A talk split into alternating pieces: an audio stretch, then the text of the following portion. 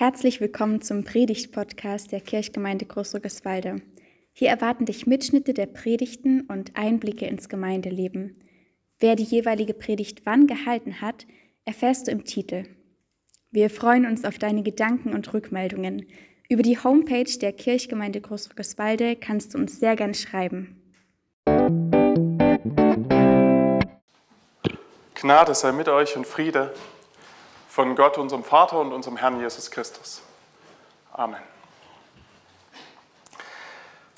Lasst uns vor der Predigt noch einen kleinen Moment der Stille aushalten und die Stille nutzen, um Gott für seinen Segen zu bitten.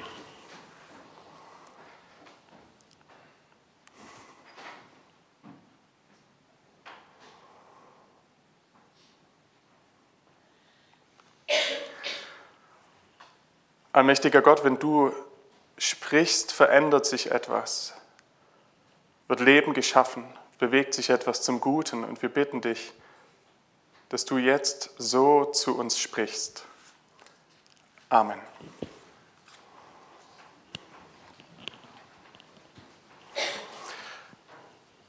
Solomon Esch ist ein Psychologe, der in den 50er Jahren ein ziemlich bekanntes und ernüchterndes Sozialexperiment durchgeführt hat. Er hat den Personen, die er in seinen Gruppen hatte, Linien gezeigt und die Frage gestellt, welche dieser Linien ist länger und welche ist kürzer. Unter den Personen waren viele, die eingeweiht wurden und mit Absicht hin und wieder eine falsche Aussage bejahten, so dass die Mehrzahl der Personen was offensichtlich Falsches als Bewertung abgab. Das Ernüchternde daran war, dass drei Viertel der Versuchspersonen, die nicht eingeweiht waren, sich dieser Mehrheitsmeinung anpassen, obwohl offensichtlich war, dass die Linien genau andersrum zu bewerten wären. Einige Jahrzehnte später führte man ein Experiment in ähnlicher Art und Weise durch, hat es abgewandelt mit Hell-Dunkel-Fragen bei Hell-Dunkel-Bildern. Und diesmal wollte man wissen, was im Gehirn vor sich geht. Diese Helme, dass erkannt werden kann, gemessen werden kann, was passiert in unserem Gehirn. Und neuronal stellte man fest, dass die vorgegebene falsche Gruppenmeinung nicht erst die Beurteilung beeinflusste, sondern schon die Wahrnehmung wie die Person etwas gesehen haben. Die Personen sahen die Linien oder die Hell-Dunkel-Bilder also wirklich anders, als ob sie eine Brille auf hätten, mit der sich das verändert, die Wirklichkeit. Was bei einfachen Linien oder Hell-Dunkel-Bildern geschehen kann, passiert sicherlich auch in Situationen, die uns das Leben mit sich bringt. Und die Alltagsfragen sind nicht, welche Linie ist länger oder ist das heller oder dunkler. Was sehen wir in den folgenden Zeilen, in der folgenden Situation, die uns der Predigtext mitgegeben hat? Und ihr habt es schon gehört. Ein großes Essen, geladene Gäste. Der Gastgeber heißt Simon. Und er kennt sich mit Geboten und Gesetzen der Tora sehr gut aus. Er ist ein Pharisäer und versucht von Herzen im Alltag zu leben, was diese Gesetze verlangen. Er lädt Jesus zu sich ein. Und am Tisch versammelt passiert etwas Unerwartetes und die Brille, die wir tragen für unsere Wirklichkeit, die greift am häufigsten, wenn unerwartete Dinge geschehen. Jedenfalls bekommt man sie dann noch eher mit. Eine Frau tritt von hinten an Jesus heran beweint dessen Füße, trocknet sie mit ihren Haaren, küsst die Füße und reibt sie mit Salböl ein. Was geschieht hier? Was sehen wir? Simon und Jesus nehmen die gleiche Situation völlig verschieden wahr. Simon als Pharisäer war jemand, der sich sein Leben lang nach Geboten und Gesetzen ausstreckte und das gar nicht negativ gemeint, sondern er meinte es ehrlich, er wollte alles einhalten. Er sieht, was seine Vorfahren sahen und was die Menschen, mit denen er sich abgibt, sehen. Er sieht eine Sünderin. Die Bibel bleibt da unklar. Die ist einfach abgestempelt. Sünderin. Niemand weiß, was es meint, aber es fühlt sich an, als wäre diese Frau wie ein Paket, auf der drauf steht Sünderin und deswegen gar niemand reinguckt, was eigentlich drin ist. Durch die Brille, die Simon trägt, sieht er dann auch noch was anderes. Jesus kann kein Prophet sein, denn wenn er ein Prophet wäre, dann wüsste er doch, dass es eine Frau ist, die sündhaft ist und die ihn jetzt unrein macht, wenn sie ihn so berührt. Diese Wahrnehmung bringt Simon innerlich in Rage. Er empört sich, auch wenn die Höflichkeit und der Anstand es nicht nach außen bringen. Aber man kann es ihm anmerken. Die Brillen, mit denen wir die Wirklichkeit wahrnehmen, die können wir zwar selber nicht sehen, wie so oft, wenn man die eigene Brille sucht und sie auf der Nase hat, aber es kann sein, dass sie besonders dort greift und sichtbar wird, wo wir uns gerne einmal empören. Über wen haben wir uns das letzte Mal empört? Was regt uns an anderen schnell auf?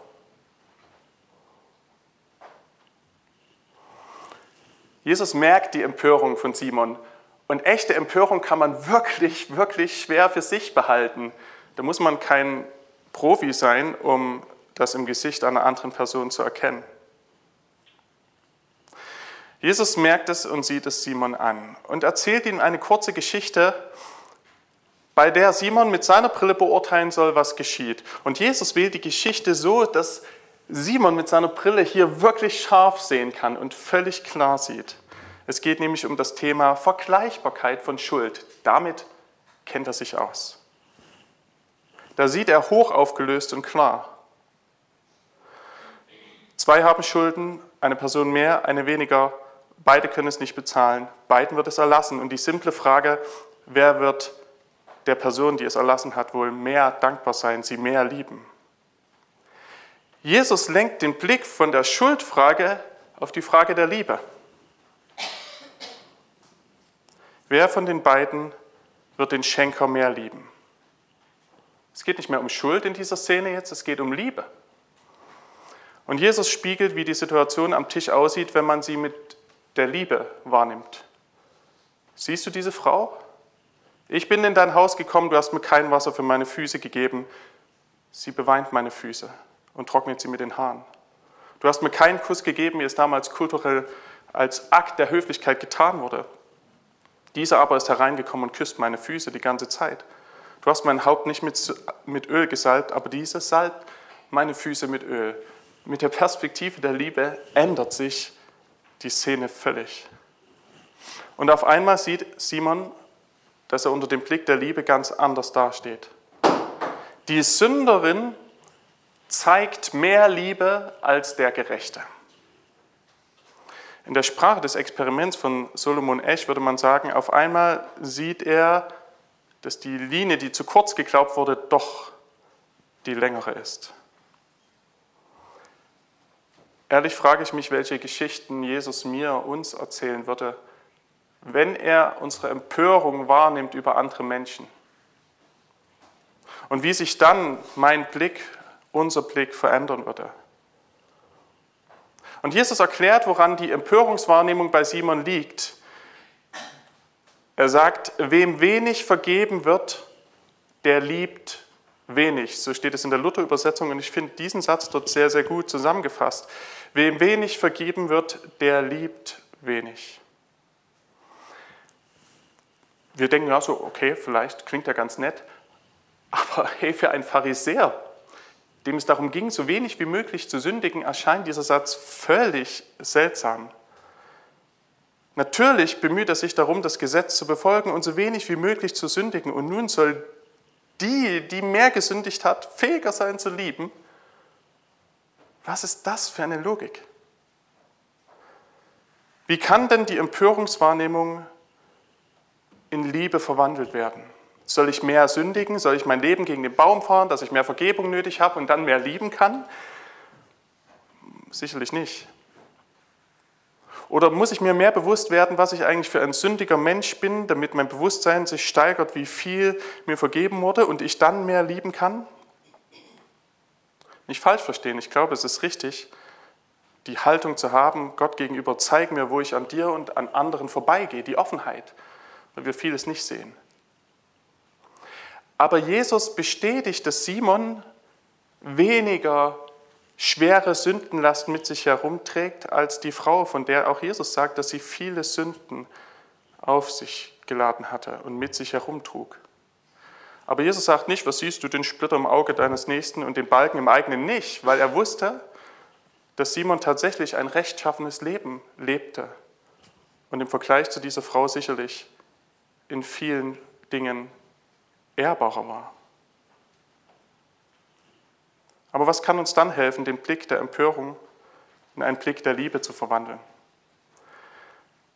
In der Geschichte gibt Simon selber die Antwort. Er sagt nämlich, naja, Jesus, ich glaube, die Person wird mehr lieben, der mehr geschenkt wurde. Nicht die Bedürftigkeit der Vergebung muss sich steigern, sondern wer sich beschenkter weiß, der kann mehr lieben. Simon wusste nichts mehr vom Beschenken lassen, weil er sich alles verdiente durch Selbstkontrolle, Selbstbeherrschung, Gebotsbefolgung.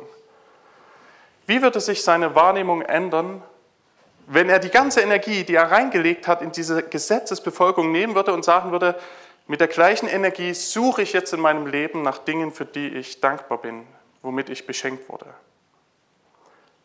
Was würde sich in Simon verändern, wenn ihn statt Empörung Dankbarkeit für viel Unverdientes prägen würde?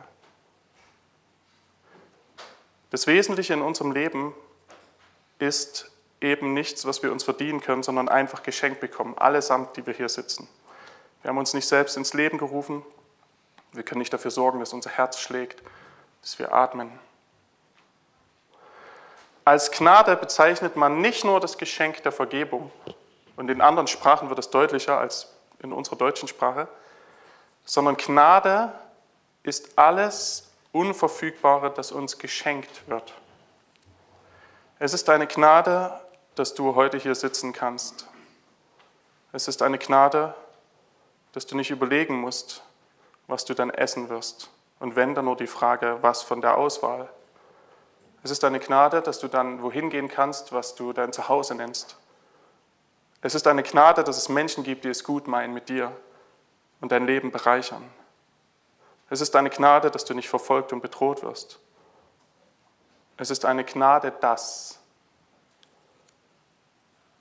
Es wäre doch einmal ein Versuch wert, jeden Morgen vor der ersten Begegnung mit anderen Menschen eine Liste zu schreiben, was alles eine Gnade ist. Und vielleicht würden wir dann verspüren, dass die Kraft der Dankbarkeit stärker ist als die Kraft der Empörung. Vielleicht wären wir dann fähiger zu lieben, weil wir merken würden, wie viel uns geschenkt ist. In den Punkten, die wir Alltag nennen. Und nicht nur im Urlaub weil wir dann darin eine Liebe erblicken würden, die nicht nur einen Anspruch an uns legt und der wir versuchen zu genügen, sondern weil wir dann eine Liebe erblicken, die uns einfach so beschenkt. Anspruchsdenken bringt Empörung mit sich. Empfängerin und Empfänger von einem Geschenk zu sein, bringt Dankbarkeit. Wem viel geschenkt wurde, der oder die kann auch mehr lieben. Ich glaube, nicht nur die Linien oder Hell-Dunkel-Bilder können verschieden wahrgenommen werden, sondern unser Leben selbst, unsere Situation, in der wir gerade sind. Sowohl Jesus als auch die Frau wurden von Simon nicht wirklich erkannt, weil er sich empörte und in dieser Haltung festblieb. Und ich erlebe auch in mir selbst, dass der Hang, sich schnell über irgendetwas zu empören, gesteigert ist im Vergleich zu noch vor vielen Jahren. Alles ist angespannter, vielleicht innerlich gereizter. Der Blick eines Menschen, der reich beschenkt wurde, der fehlt Simon und ihm fehlt die Liebe, um die Situation so zu sehen, wie Jesus sie sieht. Ich glaube, es gibt sicherlich Punkte, in denen es wichtig ist, dass wir wirklich aufschreien und uns in gewisser Weise gut und konstruktiv empören, wenn es um Ungerechtigkeit und Unterdrückung geht. Aber in den meisten Fällen, in denen wir uns empören, geht es uns doch wohl eher wie Simon. Es fehlt die Wahrnehmung eines reich beschenkten Menschen.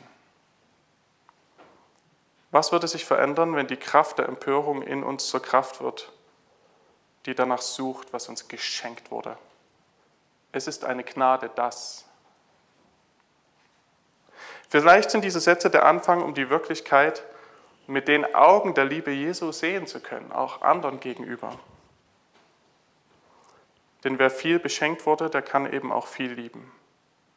Und Menschen, die sich beschenkt wissen, die verändern nicht nur ihr eigenes Leben, sondern die verändern das Umfeld. Denn das, was Salomon echt festgestellt hat, ist ja, wenn viele Leute etwas gleich wahrnehmen, hilft es anderen oder kann es auch schaden, wenn es schlecht ist, die Dinge auch so zu sehen. Ich glaube, es steckt eine tief bewegende Kraft für das eigene Leben und auch für unsere Gesellschaft in diesem einfachen Satz. Es ist eine Gnade, das. Und der Friede Gottes, der höher ist als unsere Vernunft und weitergeht als alle Unzufriedenheit und Empörung, der bewahre unsere Herzen und Sinne in Christus Jesus. Und in all den Dingen, für die gilt, es ist eine Gnade, das. Amen.